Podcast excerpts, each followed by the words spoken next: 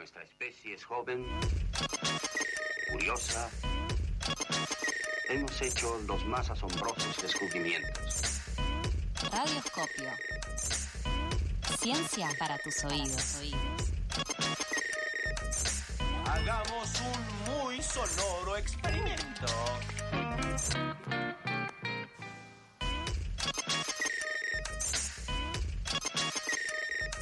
Rolo Carballo, aquí en Pasadas por Alto, en su columna Radioscopio.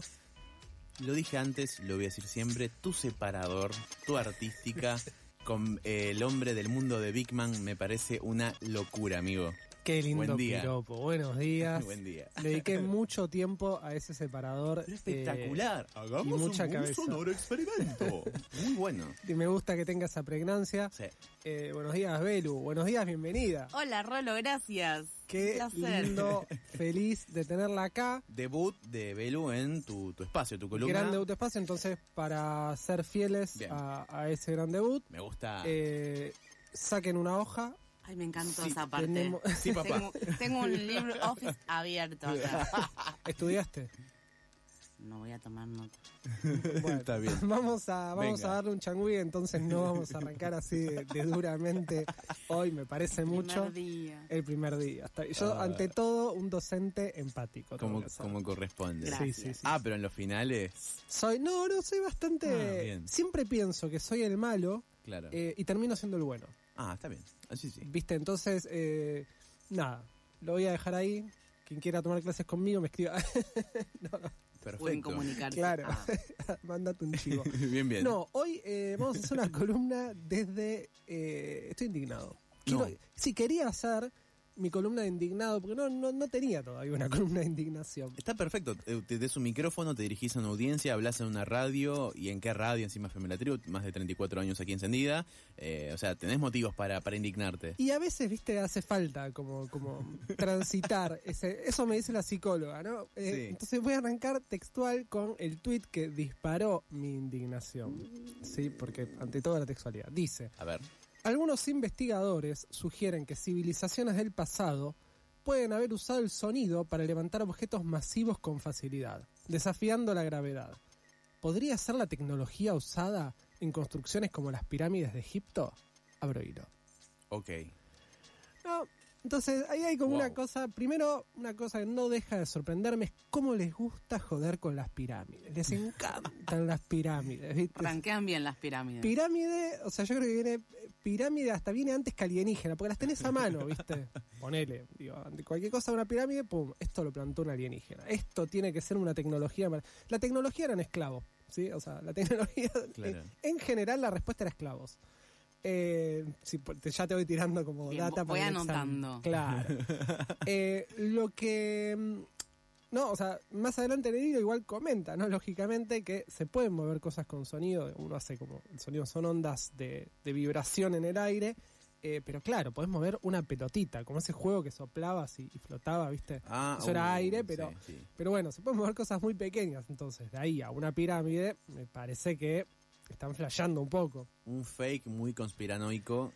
Claro. Como decían acá, rankea y les encanta. Claro, les entonces- encanta. me parece muy bien que nosotros nos damos cuenta que es un fake. Hasta ahí no, no sería, digamos, Sí. tan llamativo. Lo que me llamó la atención es que ese tweet me apareció como promocionado Bien. en, en esta red social, Twitter del pajarito azul.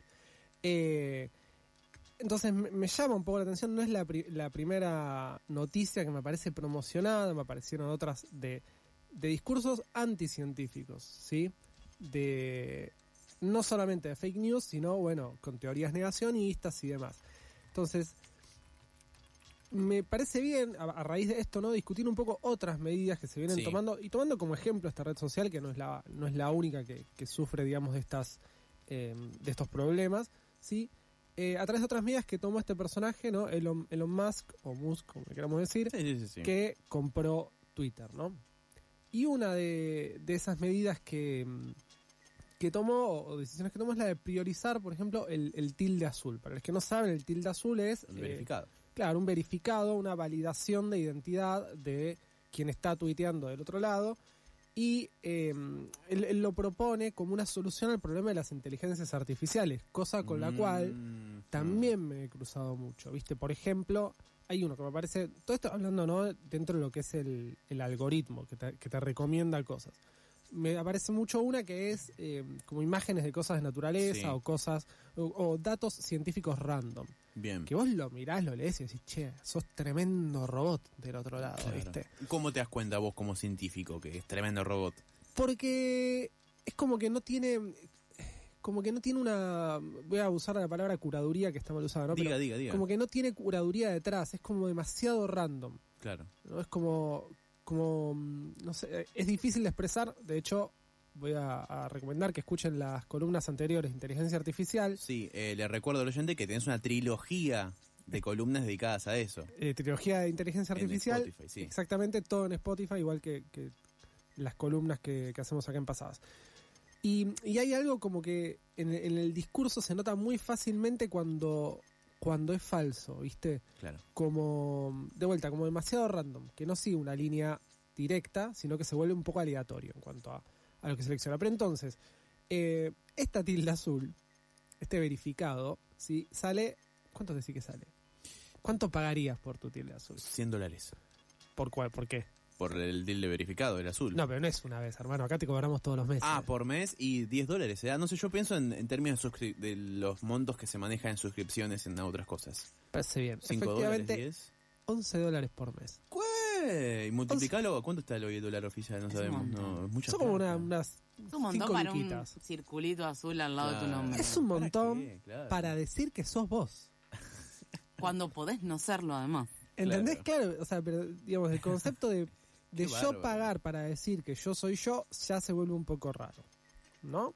Eh, y la pregunta que me surge un poco, y en base al, al, al tweet promocionado de la vez pasada y a las tildes azules, ¿no? Que básicamente es, vos podés pagar, vos tenés tilde azul, Elon Musk te prioriza, porque el- el- el- la línea de razonamiento es así, él dice, bueno, Sí. para, para que no se bombardee la red social de, de comentarios generados por inteligencias artificiales o, o por grupos, digamos, de, de- de gente paga, vamos a poner verificado.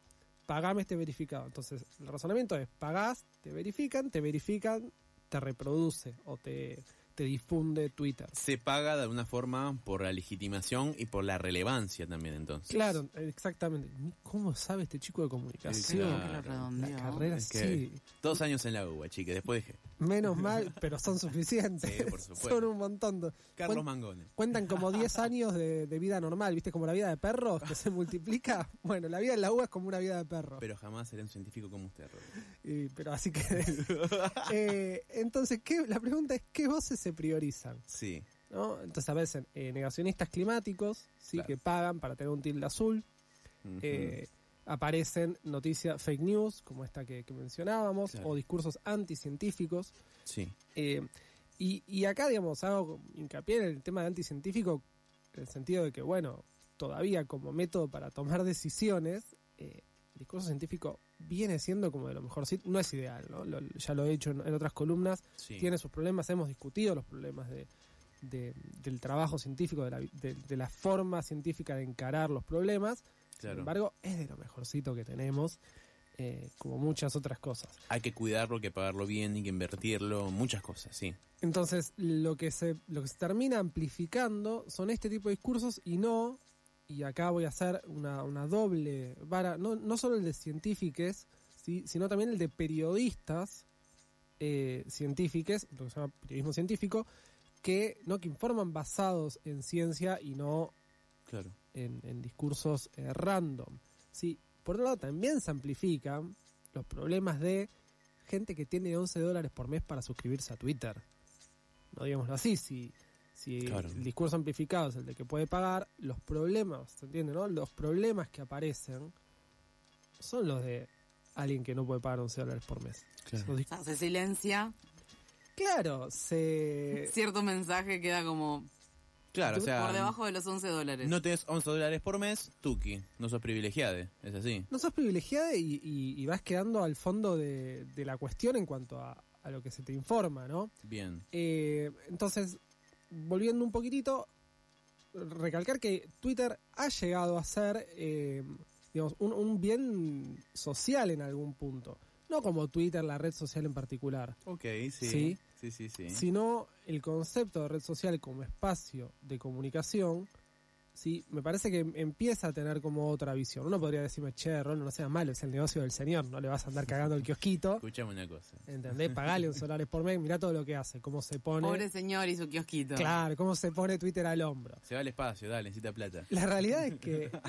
Ay, claro, se vale- Hay que financiarlo. hay que llegar. Pobrecito, Maratea, Eh, venga. La realidad es que el contenido Sí. es generado por los usuarios en su mayor medida. Entonces, tenés que decir, tenés que pagar para decir que sos vos, tenés que pagar para, para decir lo que quieras decir. Ay, por Dios, sí hay que y, y la plata después circula de otro lado. Entonces, no quiero ir en, o sea, no es necesariamente decir, che, todo está mal, pero el, el- la reflexión, sí, eh, final, básicamente sería, primero, no confíen en gente asquerosamente rica.